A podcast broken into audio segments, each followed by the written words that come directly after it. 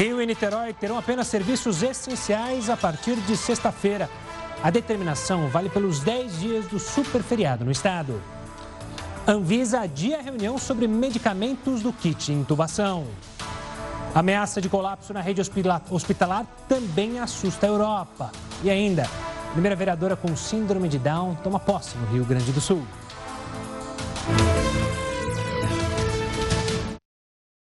Seja muito bem-vindo ao Jornal da Record News, que também está ao vivo no nosso canal do YouTube. Você também pode assistir pela nossa página do Facebook, lá na Record News. Olha, para reagir ao super feriado que a cidade de São Paulo terá a partir da próxima sexta, as cidades do litoral vão adotar medidas restritivas para conter a viagem de turistas. Na véspera do aumento das restrições, teve fila na porta do supermercado. A partir desta terça-feira, por 13 dias, mercados, açougues e padarias da Baixada Santista vão abrir só durante a semana e até às 8 da noite. Transporte público também vai circular apenas em dia útil e com horários reduzidos. São ações para evitar o colapso da saúde, afirmam os nove prefeitos da região. Todas as cidades estão com ocupação de leitos superior a 80%. Há 10 dias, as praias do litoral paulista estão fechadas. Mesmo assim, ainda acontecem flagrantes de desrespeito.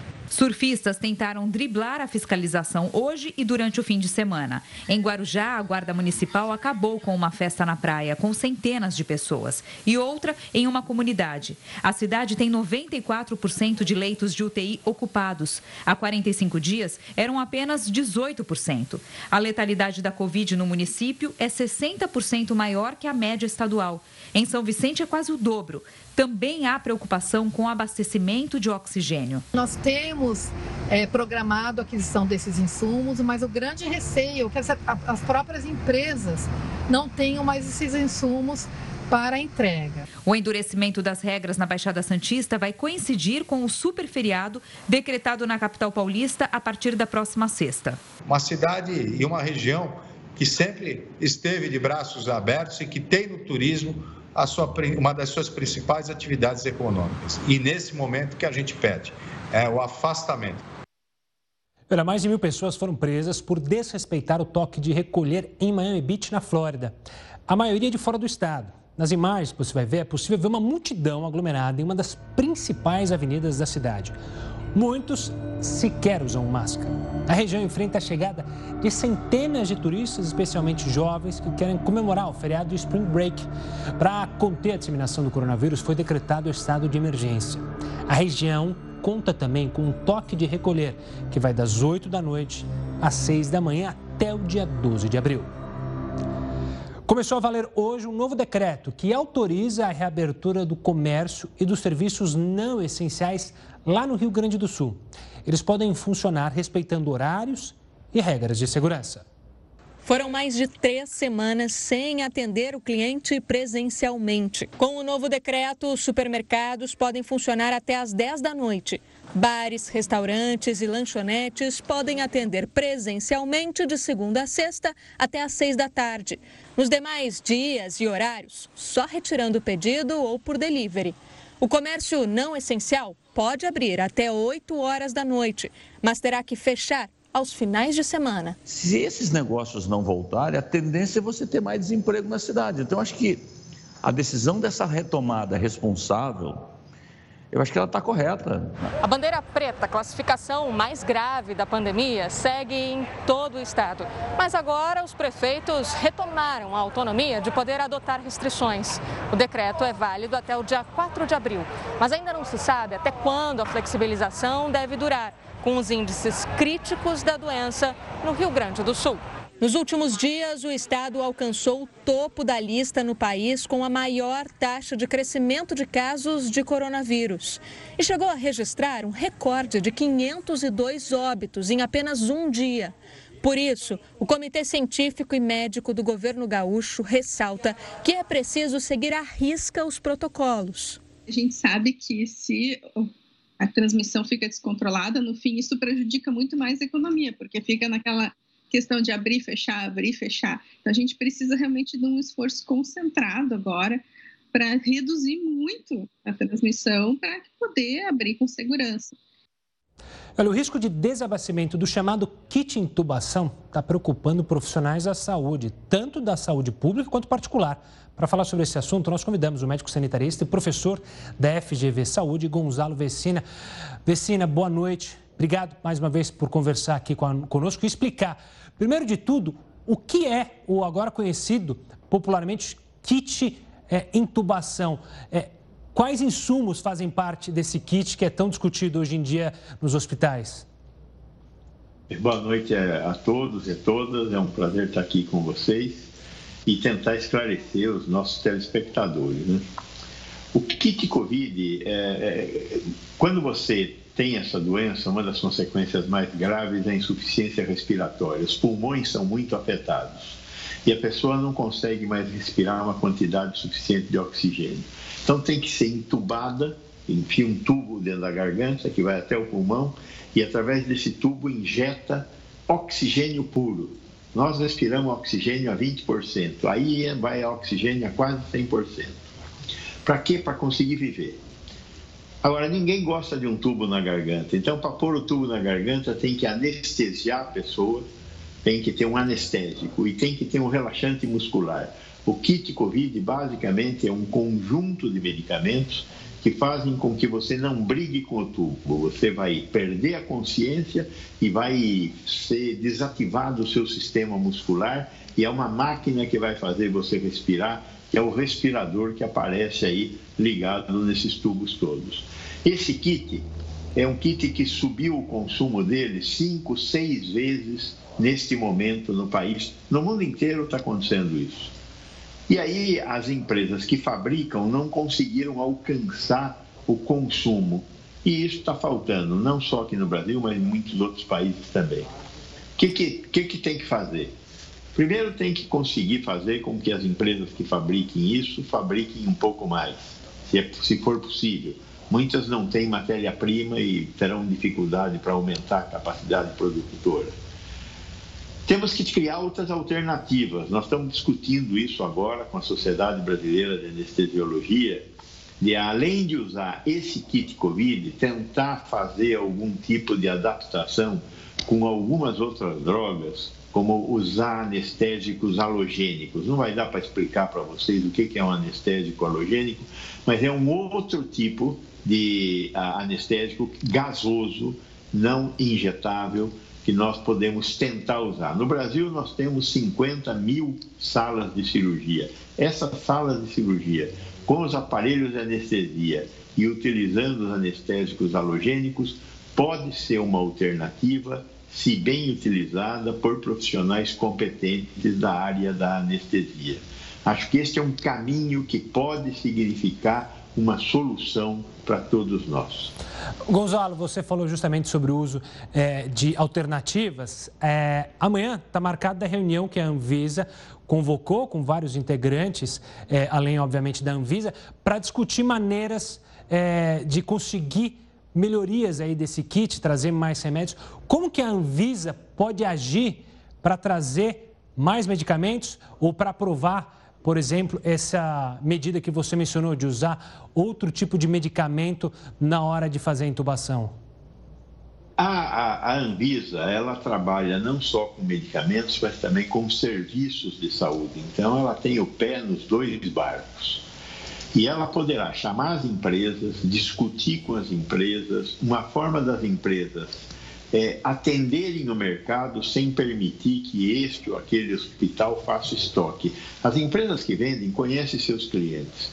E se alguém fizer estoque, nós vamos para o colapso mais rápido, porque um vai ter, outros não vão ter. Então, nós temos que conseguir garantir que as empresas atendam os que têm necessidade e não, não ofereçam mais do que os hospitais precisam naquele momento. E garantam um fornecimento mais ou menos homogêneo de acordo com as necessidades do mercado todo. E, além disso, dialoguem com os hospitais e com a Sociedade Brasileira de Anestesia para tentar ver a possibilidade da utilização de respiradores que não são respiradores, mas são máquinas de anestesia que podem fazer esse mesmo papel, mas com alguma limitação e precisam ser melhor operadas, e a utilização dos chamados anestésicos gasosos, que também poderão ser utilizados, embora vão exigir uma, uma aptidão diferente das equipes de UTI. Gonzalo, pelo que eu entendi, me corrija se eu estiver errado, seria como criar um banco de doação de sangue. O banco de doação de sangue conversa com os, os hospitais sobre quem tem O positivo, quem tem A positivo. Seria mais ou menos isso, ou seja, ter um, um centro, um núcleo para saber quais hospitais de cada região precisam de fato é, de mais insumos e outros que não devem ficar é, juntando ali, guardando. É isso mais ou menos? É, porque há uma tendência, numa hora de crise dessas, de você requisitar os estoques das indústrias e o governo tomar essa posição. Este governo é muito incompetente para fazer isso, então acho que este governo não deveria fazer isso. Se a Anvisa conseguir coordenar indústrias e hospitais, nós teremos uma chance maior de conseguir acomodar esse momento tão difícil que nós estamos vivendo. Né? É, coisa coisa desse, desse naipe está acontecendo também com relação à questão do oxigênio, porque os pequenos hospitais e as UPAs, elas não têm tanques estacionários, precisam de torpedos e não tem mais fabricação de torpedos no Brasil. Torpedo consegue guardar pouco oxigênio, porque é oxigênio gasoso e não oxigênio líquido, que você pode comprimir grandes quantidades de oxigênio. Então, está na hora de ter uma inteligência em algum lugar, que a Anvisa seja o local dessa inteligência. Eles têm capacidade para isso. Gonzalo, obrigado pela explicação simples sobre o que está acontecendo com esse kit de intubação e também sobre as alternativas que teremos. Um forte abraço e até uma próxima, Gonzalo. Vamos falar agora do rodízio de veículos aqui de São Paulo, que vai funcionar das 8 horas da noite às 5 da manhã. Começou a valer hoje em toda a capital paulista. Antes da mudança, o rodízio proibia a circulação de veículos das 7 às 10 da manhã e das 5 da tarde às 8 da noite, o famoso horário de pico. Mas para tentar conter o avanço da pandemia na cidade, agora o rodízio passa a valer nesse período da noite.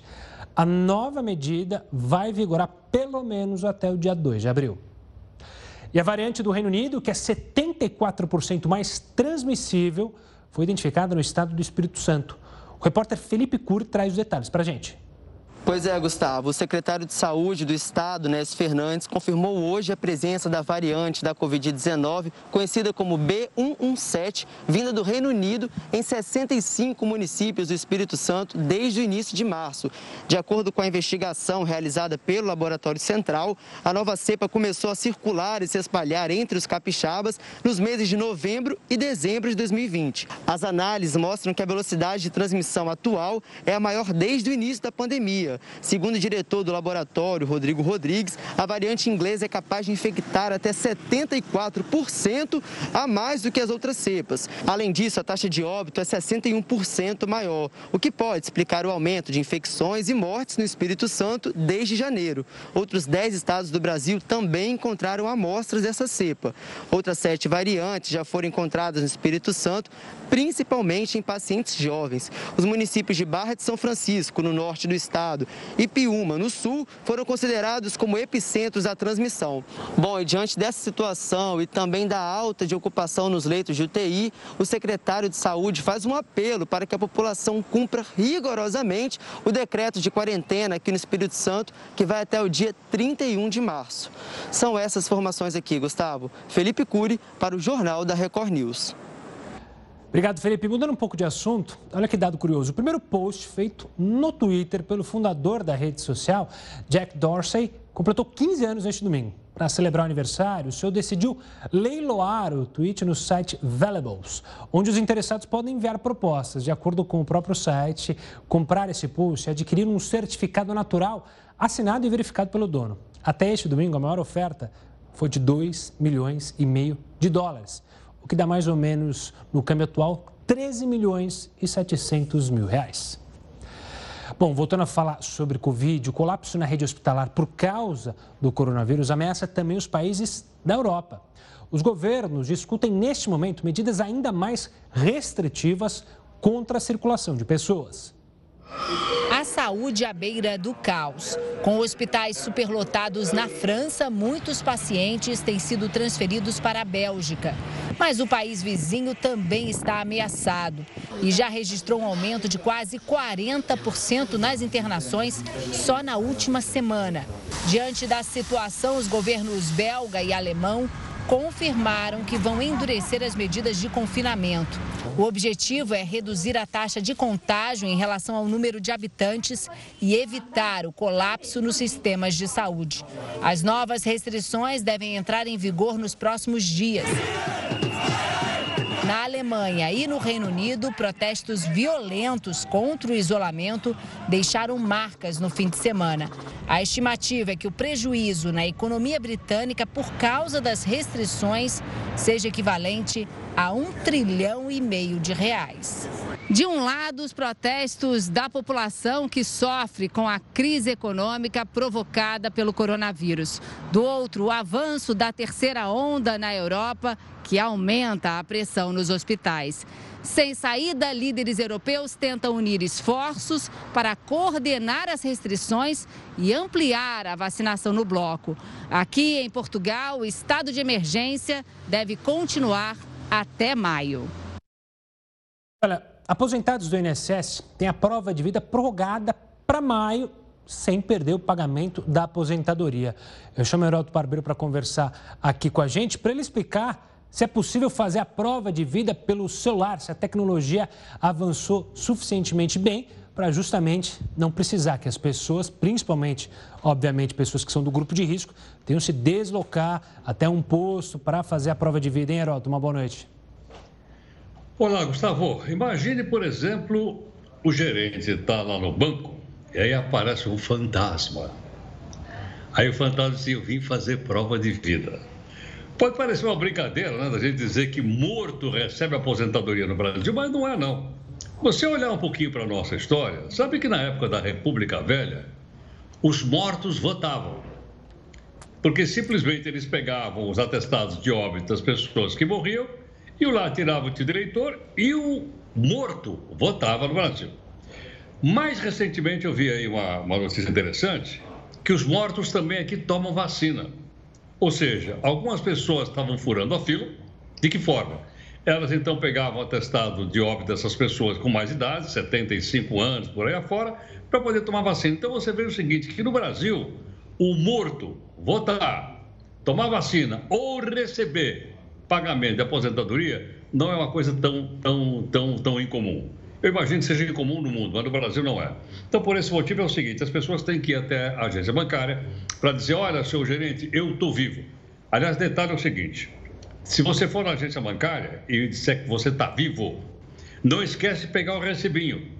Porque lá na frente pode voltar e dizer, cadê o recibo? E você tem que mostrar o recibo que, você, que o morto também pegou o recibo. Mas escuta, precisa ir no banco. Lembra aquela história de uma pessoa que foi no banco e não conseguia entrar na agência bancária porque ela estava muito doente? Por certo. Isso motivou então a Previdência a desenvolver um, um, um aplicativo chamado Meu INSS e através do meu INSS, as pessoas podem provar que estão vivas, não precisam no banco. Última informação, último detalhe. Se você baixar lá o seu meu INSS, faz a prova de vida lá, não esquece de imprimir o recibo, mesmo vindo pelo celular. Porque pode amanhã não dar certo alguma coisa dessa, não, mas você não se inscreveu se inscreveu. Então, isso vale, portanto, a partir do mês de maio. Até lá, todo mundo é considerado vivo pela Previdência Social Brasileira. Mesmo aqueles, Gustavo, que já estão em outro nível. Boa, Heródoto. Belíssima dica para o pessoal de casa. A gente volta a se falar ainda nessa edição do Jornal da Record News. E olha, um assunto que tomou as manchetes hoje: Rio e Niterói terão apenas os serviços essenciais a partir de sexta. Essa determinação vai valer pelos 10 dias do super feriado lá no estado. A gente te mostra os detalhes no próximo bloco, aqui no Jornal da Record News. Jornal da Record News de volta para falar do Piauí, que se tornou o primeiro estado aqui do Brasil a vacinar pessoas com deficiência e outras condições especiais. Cinco pessoas receberam a primeira dose do imunizante contra o coronavírus. Além do Pedro Almeida, esse rapaz com síndrome de Down que você vê aí na imagem, um portador de autismo, um cadeirante, um deficiente visual e um deficiente auditivo também foram imunizados. A prioridade de vacinação de pessoas com deficiência foi determinada por lei. E olha, as restrições ficam ainda mais rígidas no Rio de Janeiro. O estado é o que tem mais pessoas desempregadas e que sofre com a crise econômica. O setor do turismo é óbvio que vem sendo mais prejudicado durante a pandemia. A crise causada pela pandemia tem atingido em cheio a economia no mundo. E aqui no Rio não seria diferente. O setor de turismo foi um dos mais prejudicados. O Estado do Rio de Janeiro, a sua atividade que faz gerar receita para pagar as contas, nós sabemos que é o turismo. E esse turismo ele tem três grandes personagens: né? os bares, os restaurantes e os hotéis. Numa pandemia, esse setor ficou paralisado. Só que as contas continuaram chegando, chegando, as obrigações, os funcionários. Fizemos ali uma extensão do pagamento, mas depois eles retornaram. Então, nesse momento, mais de 11 milhões é, é, de bares e restaurantes de janeiro foram afetados. A taxa de desemprego no estado mais que dobrou entre 2012 e 2020. No Sudeste, o estado do Rio de Janeiro aparece em primeiro lugar no ranking de pessoas desempregadas. São um milhão e meio de trabalhadores sem renda formal. No país, o Rio de Janeiro ocupa a quarta colocação, ficando atrás apenas da Bahia, Alagoas e Sergipe. Você tem um pessoal que precisa trabalhar, eles precisam desse se sustenta, estava tá, trabalhando e, e, o distanciamento social e o uso de máscara, o uso de, de equipamentos, acho que ajudaria esse pessoal a trabalhar. As pessoas têm que tomar consciência, né? E manter o isolamento e evitar aglomeração. Acho que isso aí é o mais importante. Não é? Este especialista em finanças ressalta que uma das medidas para ajudar comerciantes e empresários a não quebrar financeiramente seriam as concessões públicas, ou seja, um alívio nas contas que não param de chegar. Você tem uma série de possibilidades. Você pode, por exemplo, parcelar mais à frente essa conta que é integral, ela ficar pagando em 12 vezes. É, por mais que a gente saiba que as empresas de concessão públicas também atravessam um momento muito desafiador, o transporte também, mas nós precisamos ter uma ação coordenada. Na luta contra o avanço da doença e contra o colapso na economia, cariocas e fluminenses seguem na esperança da vacina e que as novas medidas sejam eficazes para a sobrevivência de todo cidadão. É um ditado que diz que não há mal que não se acabe, nem bem que, que dure, né? Então, acho que a gente já passou por várias situações de crise econômica, isso vai passar. É um susto muito grande, não vivemos algo muito parecido, mas vai passar. Eu acho que com a vacina e, as pessoas isoladas, isso deve, em 2022, voltar ao normal. Olha, dois cidadãos norte-americanos foram indiciados por ajudar o ex-CEO da Nissan, Renan, da Nissan Renault, Carlos Ghosn, a fugir do Japão para o Líbano. Um dos acusados é ex-integrante das Forças Especiais dos Estados Unidos, que junto com o filho fazia a segurança particular de Gon. Os dois foram extraditados e estão presos em Tóquio. De acordo com a justiça japonesa, Carlos Gon, que tem cidadania francesa, libanesa e brasileira, deixou o país de maneira discreta em dezembro de 2019, enquanto aguardava o julgamento por suposta fraude financeira. O governo do estado do Rio de Janeiro anunciou um super feriado a partir de sexta-feira. A cidade do Rio e também de Niterói adotaram hoje medidas mais restritivas e bem mais severas. Em comum acordo, as prefeituras do Rio de Janeiro e de Niterói proibiram o funcionamento de serviços não essenciais entre a próxima sexta-feira e a Páscoa. Os comitês científicos que assessoram as cidades do Rio e de Niterói entendem que medidas mais rigorosas precisam ser adotadas.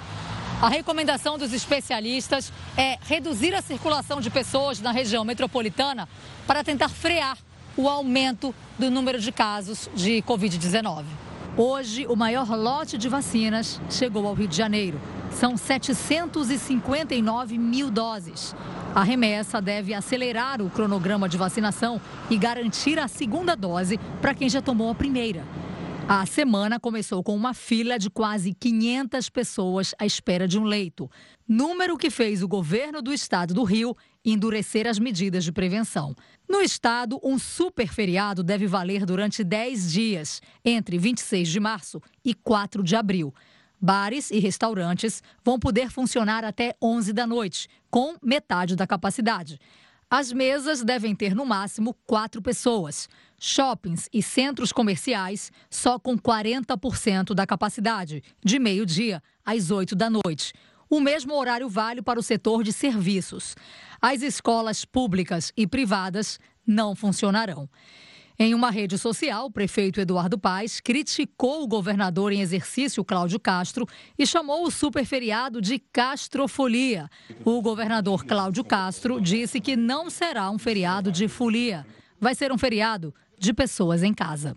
O feriado prolongado ainda depende da aprovação da Assembleia Legislativa. Depois do anúncio das medidas, houve protesto na zona sul do Rio.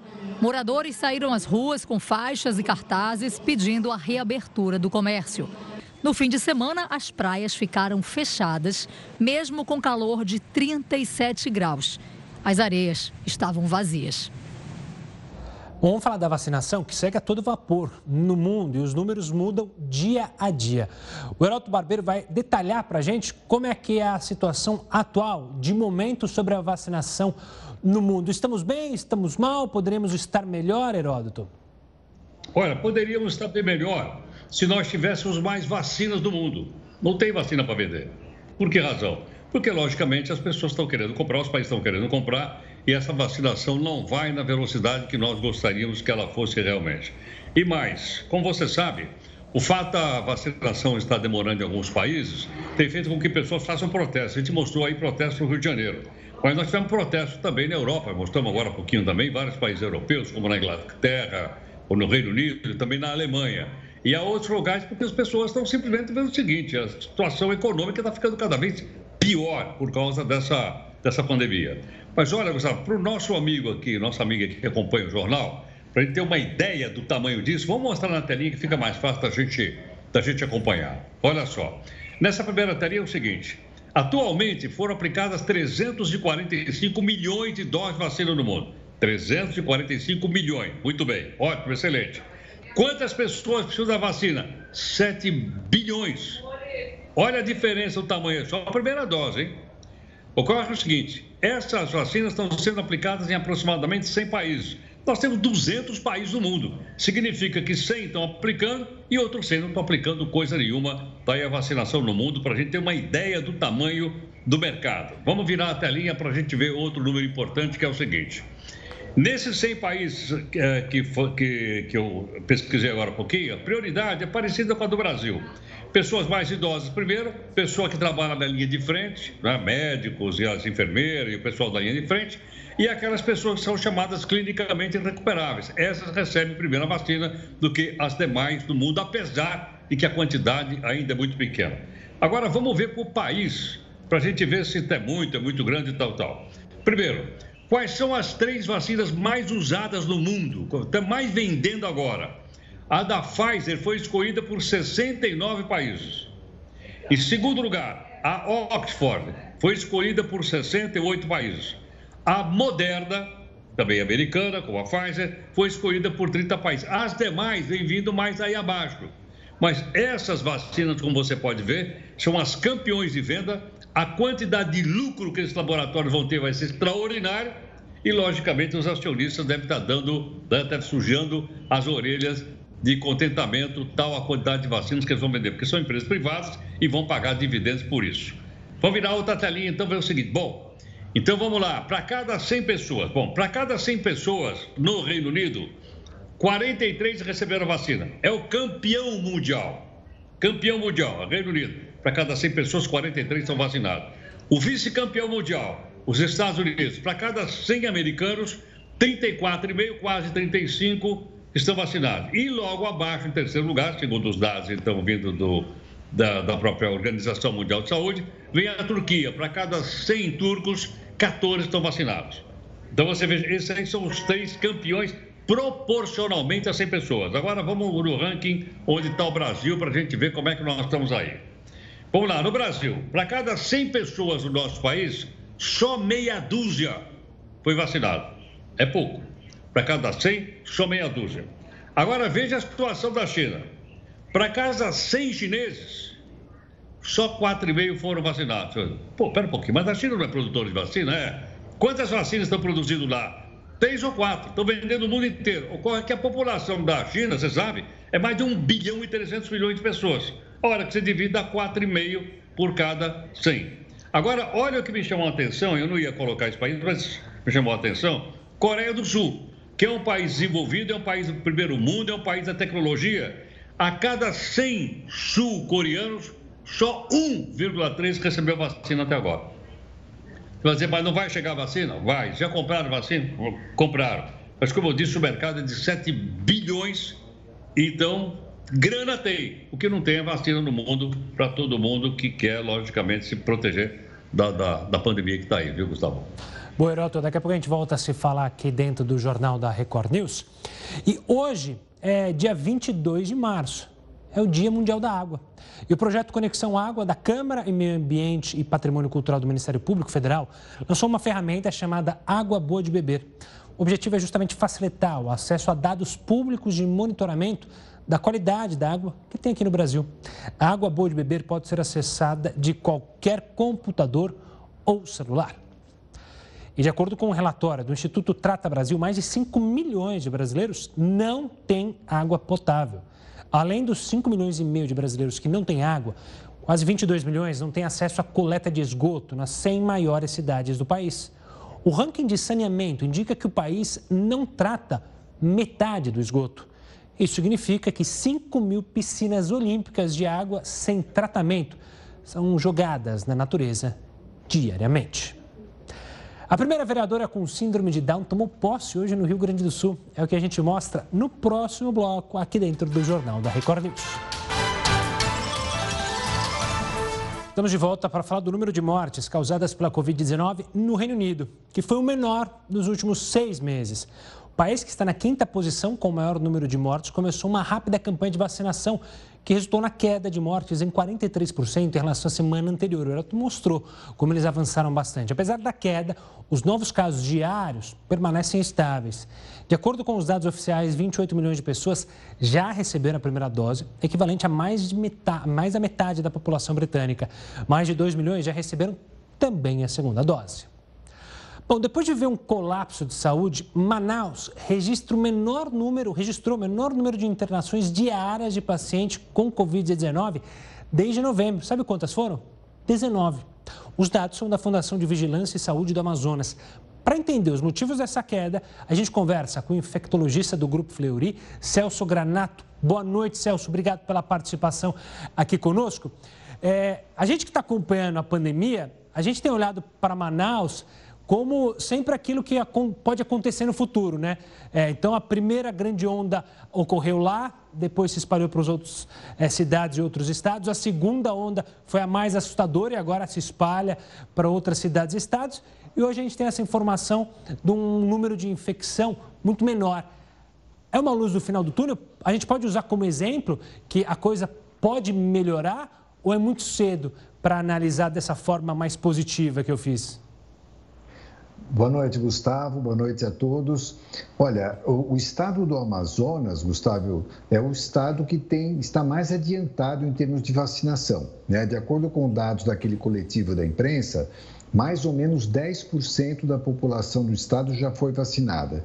Se você imaginar que o ano passado foi feito um estudo em Manaus que mostrava que mais da metade da população já tinha tido contato com o vírus, mais exatamente 66%, e se você somar 10% a essas pessoas que já foram então vacinadas, muito provavelmente, Gustavo, a gente pode estar atingindo aquela chamada imunidade de rebanho, porque começa a ficar difícil para o vírus achar novas vítimas.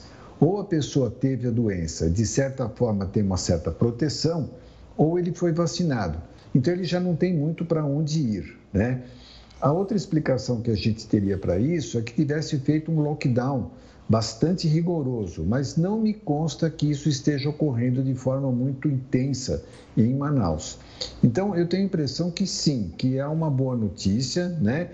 É, eu acho que é uma luz no fim do túnel para a gente. O problema, Gustavo, é que isso pode demorar um, um número de dias muito grande e muitas pessoas podem morrer até lá. Então, embora a vacinação seja uma coisa muito importante, talvez a mais importante, né? O que está acontecendo é que as pessoas precisam também evitar aglomerações, precisam fazer tudo aquilo que a gente tem falado desde o começo do, da, do surto, da, da pandemia. Porque se você for esperar a vacinação, talvez isso vai acontecer só na metade do segundo semestre. E muita gente vai morrer até lá. Então, embora a notícia seja muito boa, nós precisamos correr atrás da vacina, mas precisamos também nos isolar.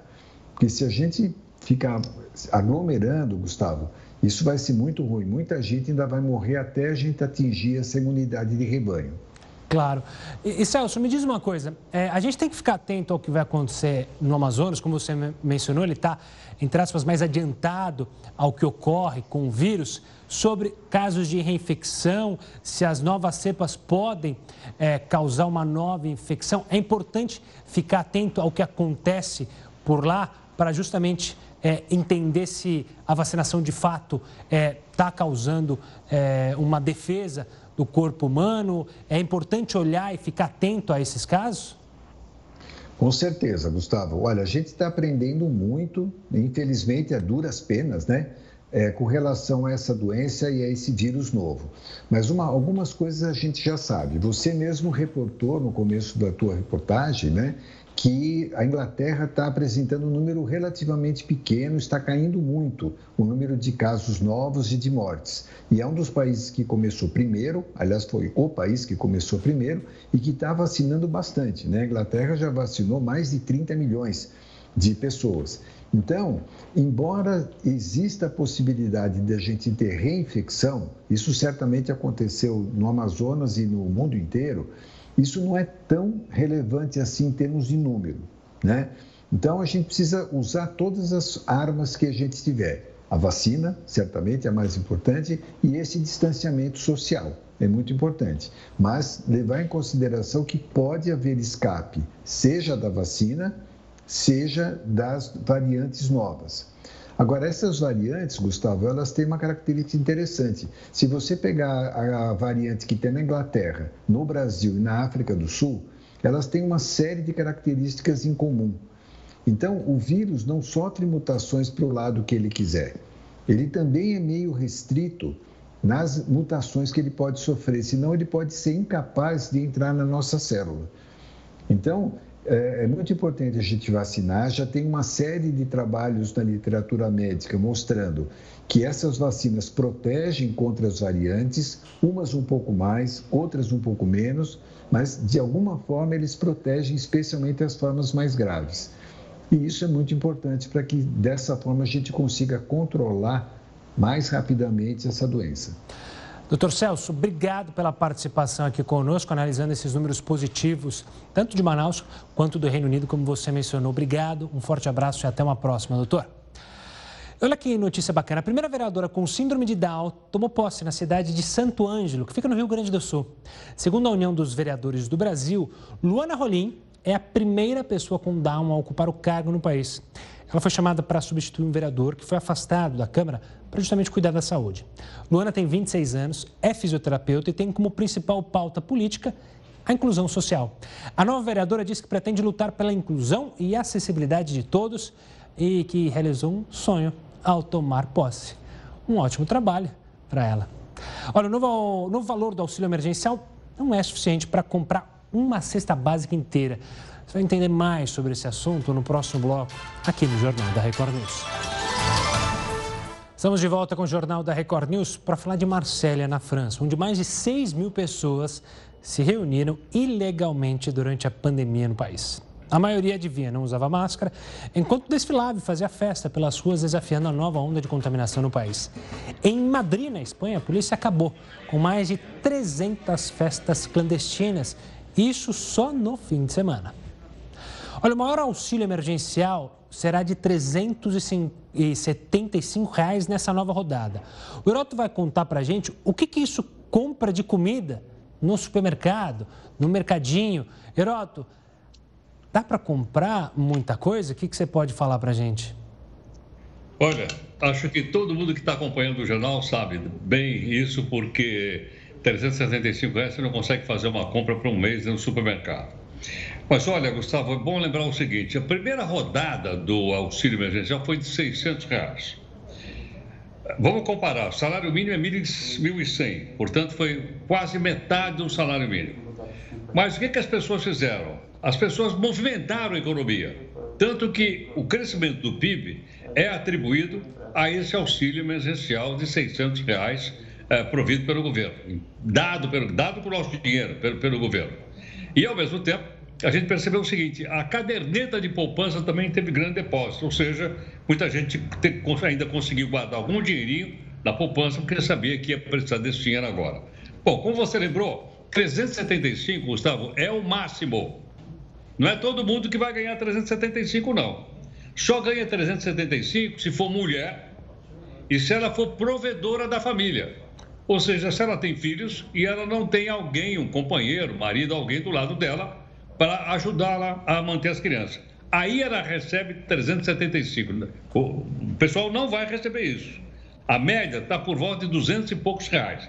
Bom, aí o cidadão, com essa mulher, pega o 375, ela compra arroz, feijão, óleo, carne, temperos e alguma coisa para o café da manhã. Não dá para comprar leite para o café da manhã, se puseram 375 reais. Agora, a gente percebe o seguinte também, percebe que já tem algumas críticas vindas, principalmente do Congresso Nacional, dizendo que é muito pouco, e é verdade. Agora, a pergunta que não quer calar: por que, que eles não ajudam? Quanto custa o Congresso Nacional? Tenho falado aqui, o pessoal fica bravo, manda e-mail. Custa 11 bilhões de reais. Outro dia eu estava vendo aquele, aquele deputado, como é que ele chama? Porta Aberta. Não, desculpa, Porta Aberta é o nome de uma música do Vicente Celestino. Boca Aberta. Boca aberta. E ele dizia lá, tem que cortar na carne. Quem deu entrada num projeto lá para cortar o, salário da turma pela metade. Nunca mais ouvi falar nem do boca aberta, nem do boca fechada, nem coisa alguma. Sumiu.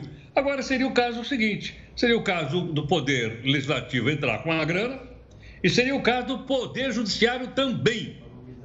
Haja vista que ninguém perdeu salário, está todo mundo com 120 dias de férias, continua tudo igual né, na área do poder do Estado. E o resto se vira com 375, estou falando que é o maior. Infelizmente, esses são números. Vale a crítica, sem dúvida alguma. Agora nós precisamos achar o dinheiro. O dinheiro existe. Só que essa turma não vai abrir mão, com certeza, né, Gustavo? Exato. E olha, não precisa nem cortar do salário, não. É só cortar os penduricalhos, auxílio moradia, auxílio terno, auxílio gasolina e tantos auxílios que essa elite do funcionalismo público possui e que não abre mão, né, Heraldo? Só se, se tirar... Tem até o auxílio desodorante. Exato. Tinha, outro dia a gente tinha o um auxílio internet, banda larga, né?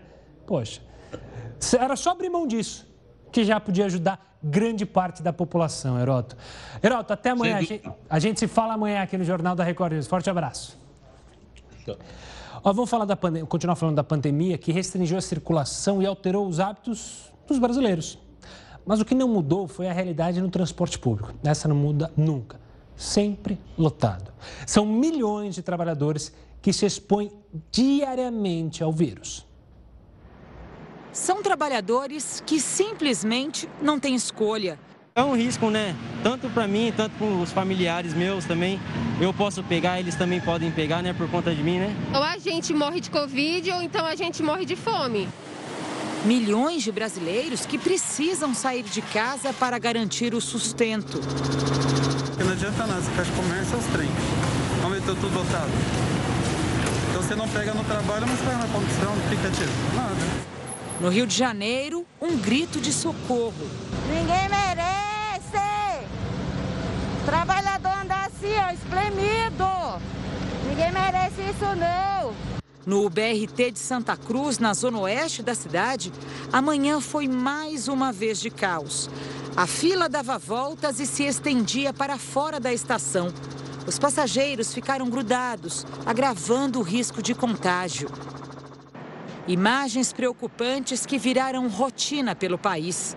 Em Maceió, trabalhadores aparecem amontoados dentro do ônibus. Em Recife, a lotação é a mesma. Aqui em São Paulo, mais desrespeito à saúde do trabalhador. Na Estação da Luz, uma das mais movimentadas do país, Essa cena é cotidiana, no auge da pandemia. E que fique claro, a maioria desses trabalhadores que se aglomera lá embaixo não são pessoas que não se cuidam. É bem diferente. São pessoas que não têm a opção de se proteger. A Secretaria dos Transportes Metropolitanos de São Paulo afirmou que hoje a demanda caiu 62%. No pico da pandemia, quase 4 milhões de pessoas usam ônibus, trens e metrô todos os dias. Em Belo Horizonte, o mês de março registrou a menor oferta de ônibus para a população, de acordo com um estudo de lojistas. É por isso que esse, negócio não acaba, né? Tudo fechado, mas os ônibus, né, lotado, né? Não tem jeito. Cansado de ver o transporte abarrotado e o comércio fechado, um barbeiro fez um protesto bem-humorado. O único lugar para poder ter aglomeração é dentro dos ônibus, né? Não pode parar o serviço não, né? Vamos falar agora da Austrália, que passa pela pior enchente em 60 anos. Mais de 10 milhões de pessoas estão sob alerta. As regiões de Sydney e Nova Gales do Sul foram as mais atingidas. 18 mil pessoas tiveram que ir para abrigos. As chuvas provocadas pelo fenômeno Laninha fizeram os rios transbordar. Quem está há um ano sem trabalhar, como os profissionais do entretenimento, precisa se reinventar para pagar as contas. Muita gente está conseguindo pagar apenas o básico do básico. Matheus é ator e empresário na área de turismo, duas áreas bastante afetadas pela pandemia. Há um ano está sem trabalho e com dívidas acumuladas. Cartão de crédito já está super estourado, não, não, damos, não demos conta de pagar o, o cartão, nem com a taxa mínima. Né? É, a gente tem dois carros pendentes da, da, das viagens também que precisam ser pagos e que a gente não conseguiu pagar. A reserva financeira está no final e o medo de faltar o básico dentro de casa já é uma realidade. A gente está tendo meio que se virar nos 30 para poder conseguir ter dinheiro pelo menos para comer. Né? Fabiano é outra vítima da crise causada pela pandemia. O músico está sem faturamento cortou todos os gastos desnecessários e, com tantas dívidas, está tentando priorizar a sobrevivência. Que evite cortar água, cortar luz, alimentação. Acho que é essencial, básico ali para sobreviver, porque não está podendo fazer nada além disso. A situação econômica não está nada fácil. Inflação em alta e o desemprego só cresce. A solução está num planejamento financeiro. Tentar pesquisar um pouco mais o valor dos produtos, no comércio da sua região, que há uma diferença grande de preço entre os diversos estabelecimentos, isso pode fazer com que aquele recurso, mesmo sendo pouco, ele possa comprar um pouco mais de coisas. O desafio é avaliar o que é prioridade ou não. Também é importante ter paciência para colocar as contas em ordem. É tentar, primeiro, direcionar esse recurso para aquilo que efetivamente é o mais importante, que é a alimentação, e também buscar algumas estratégias que possam aumentar o poder de compra desse valor. E é com paciência também que Matheus espera a solução para todo esse pesadelo. A expectativa é de que a vacina venha logo para a gente conseguir voltar a trabalhar normalmente, porque está difícil. Tá difícil mesmo. 10 horas da noite, o Jornal da Record News fica por aqui. Você segue ainda muito bem informado com o News das 10 e a Manuela Caiado. Um ótimo trabalho para você, Manuela. E você de casa, cuide-se.